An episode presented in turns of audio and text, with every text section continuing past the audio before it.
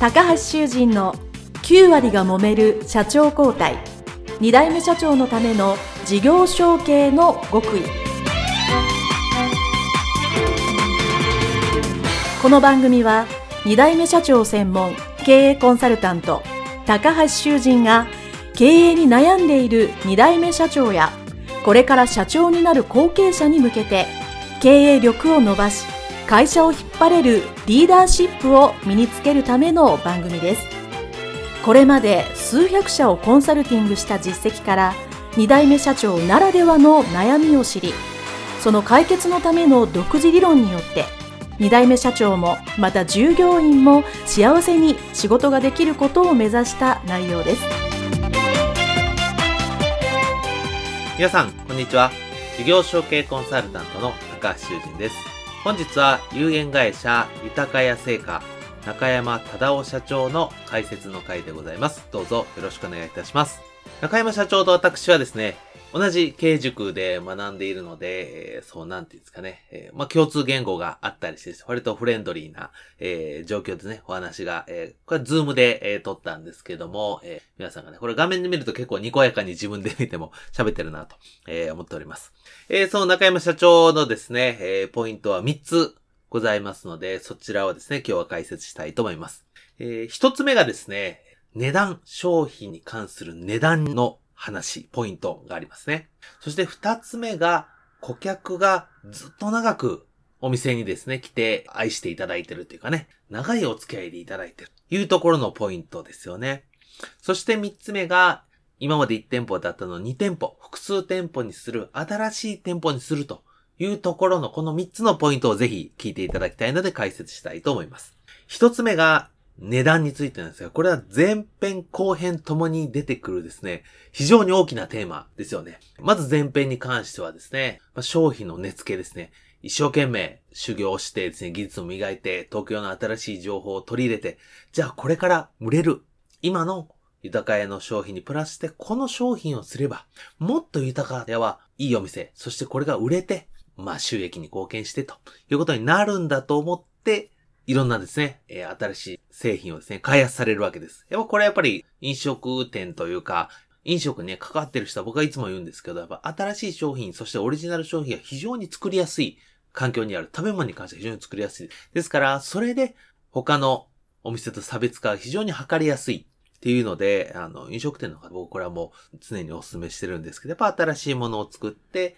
そして値段をつける。そしてそれは当然今までより安いものではなく、付加価値の高いものとして、高価格、高単価で売るというのはこれも大原則なので、それを実行しようというのをですね、もうかれこれ30年前ぐらいですかね、に考えて実行しようとされたですね、中山社長がすごいな、思っているんですけど、やっぱこの値段をどうつけるか。このインタビューの中でもですね、本当はもっと高いの売りたかったんだけど、今までのと同じぐらいの金額になってしまうっていうのがですね、非常にはっきりは言われなかったんですけど、悔しい思いをしたんだろうなっていうのはですね、非常に感じました。で、私も、あの、インタビューの中で、ね、言ってるんですけど、値段をどうつけるかっていうのはですね、私も服屋をやってた時は非常に悩みましたしね。高くしたら売れないし、低くしたらですね、えー、その商品の価値が下がってしまうということで、どれぐらいで売るかというのですね、え、非常に悩みました。で、えー、今日はですね、この値段の付け方について詳しく解説というかお話しする時間はないので、別の回でどういう風に付けて値段をですね、決めていくかという話はしていきたいと思うんですけど、やっぱりその、売れる金額をしっかり付けていく。そのための、まずその、この製品、この商品は、この金額であっても、すごいお得なんだと。例えばね、中山社長の和菓子であればですね、200円は付けてるんだけど、200円でも安いんだと。本当は300円、400円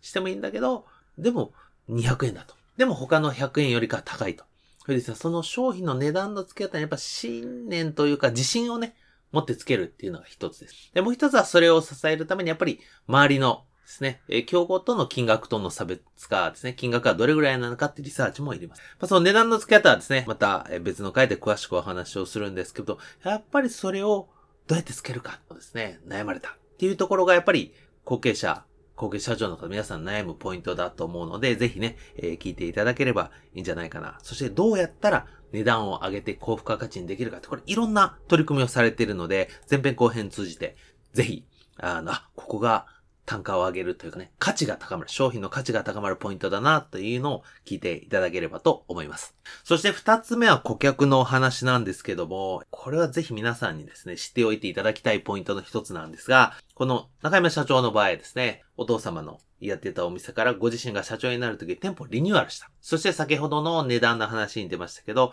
ちょっと高付加価値のね、ちょっと値段を上げた。そして専門店っていうのは何度もおっしゃってましたね。和菓子の専門店なんだというのをですね、やっぱそこがご自身のプライドというか、えー、信念だったんでしょうね。で、それをしたと。そうするとですね、当然今までのお客さんが離れるだろうなと思っていたんですが、ほとんど離れずに、ずっと今でも顧客として買いに来ていただける。っていうですね、この顧客が離れなかった。ずっと昔からのお客様、ま、長く長くいていただけるというんですが、これがやっぱり、当然もうビジネスとしては一番いいわけですね。顧客がリピートしてくれるというのがですね、ものすごく大切なわけです。で、えー、そこで、まあ今にして思えばというので、私今回かなりそのフレーズを言ったんですけども、なぜだろうと考えると、中山社長がポロッとおっしゃった言葉が、先代がやっぱりお客様大切にしたんだよねと。おそらくいろんな声を聞いたり、いろんな要望に応えておられたんだと思います。それがあるからこそ、今の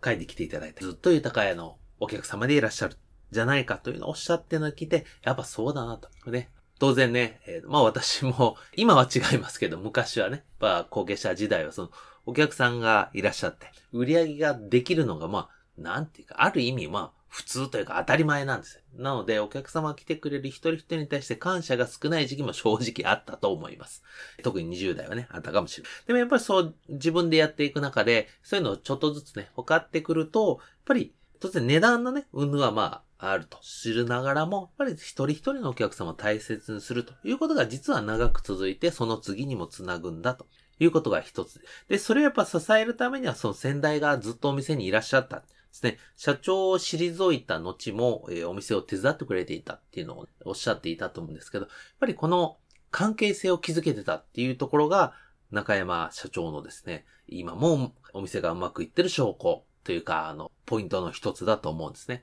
やっぱりここで、えー、社長交代をしたのでも、まあ、会長とか先代になったからもう、経営に関わるなとかですね、会社に来んなとかいうのではなくて、もちろん最終責任は後継者自分が社長になったからするんだけど、それ以外の分で、いろんなところで助けてほしいという感覚っていうのはですね、ぜひこれをお聞きの方もですね、持っといていただいて経営者、社長になるという、ね、いいやり方だと思っていますので、少しですね、覚えておいていただきたいことだと思います。えー、そして三つ目ですね、新店舗のお話があったんですね。ご自身の1店舗目、リニューアルした1店舗、元のお店の1店舗があって2店舗にあった。その2店舗の時に、普通に考えればです。和菓子の専門店をもう一店舗作る方が効率がいいはずです。すでに何年もやって実績もある、多分人気商品もある、それを今までよりもう一店舗増やして倍での違う地域ですね、倍に売れば当然経営の効率は高まるし、売り上げも高まると。普通ならこの選択をするはずです。でも、中山社長はちょっと違ったんです。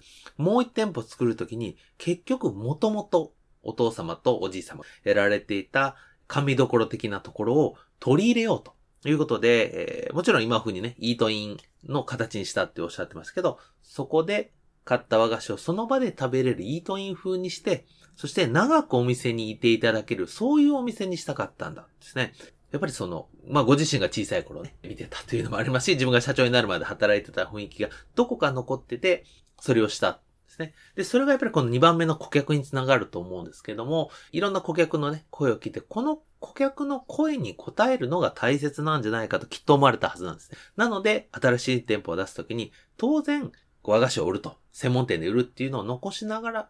基本にしながらも、イートインを増やしたというのがですね、これがこう長く続いてる会社のいいとこだなと、えー、心の外から思うんですよね。その、昔良かった、うまくいってた、で人気だったやつをやっぱり今風にアレンジしてやるっていうのが、これ何でもうまくいく大原則の一つだと私は思うんですね。これあの、それこそ歌舞伎だったり、長くね、続いてるお店っていうのは必ずそうしてますよね。新しいのはもちろん取り入れるんだけど、昔やったのを今風にアレンジするというのはです。これはすごく、えー、特に食品ですね。そういう一般のね、消費者の皆さんに直接販売するようなお仕事であれば必ずですね、これは変わらない不益流行の一つじゃないかと思いますので、えー、こういうね、温故知新なところっていうのはぜひ消費者にね、直接関わるお仕事の方は、ぜひぜひ覚えておいていただきたいポイントだと思います。はい。えー、それではですね、えー、今回は、えー、有限会社豊谷製菓中山忠夫社長の解説の回でございました。